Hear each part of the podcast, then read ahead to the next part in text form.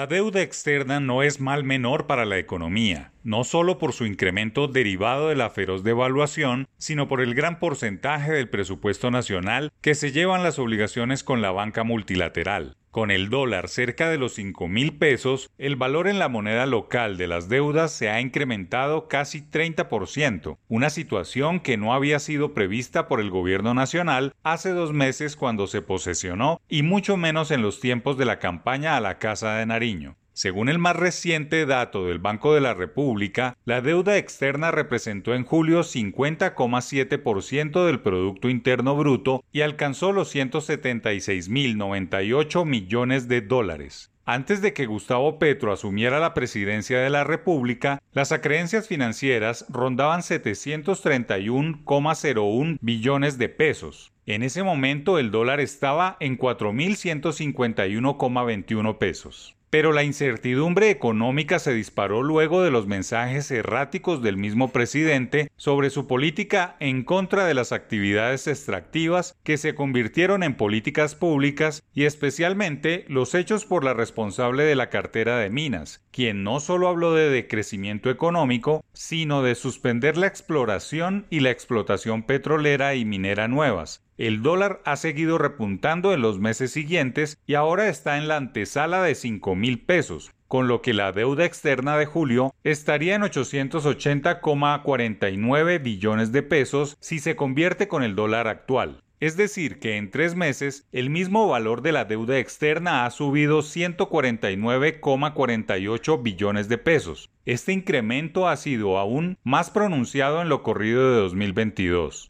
La deuda externa de enero fue de 171.676 millones de dólares, cuando la TRM estaba en 3.981,16 pesos, es decir, que el valor en pesos colombianos llegaba a 683,46 billones de pesos pero con el dólar a 5 mil pesos, la deuda externa se ha incrementado en 28,82% o 197,03 billones de pesos por la devaluación del peso. El gran lío para las finanzas estatales es que la reforma tributaria, que aún no ha sido aprobada, se va a ir en buena parte a pagar la deuda externa y se va a quedar corta como siempre. Es contundente que cerca de 78 billones de pesos son los que se destinarán del presupuesto nacional de 2023 para pagarles a los bancos internacionales, un gran porcentaje de los 405 billones de pesos aprobados la semana pasada. Todo está conectado. Esa siempre es la naturaleza de la economía. La pandemia originó la inflación que padece todo el mundo, también una mayor deuda externa para atender la crisis sanitaria. Solo en Colombia superó los 5 mil millones de dólares y ahora esa misma inflación disparó las tasas de los emisores, lo que llevó a que las monedas se devaluaran, una cadena de acontecimientos que no generan optimismo sobre lo que sucederá los próximos dos años.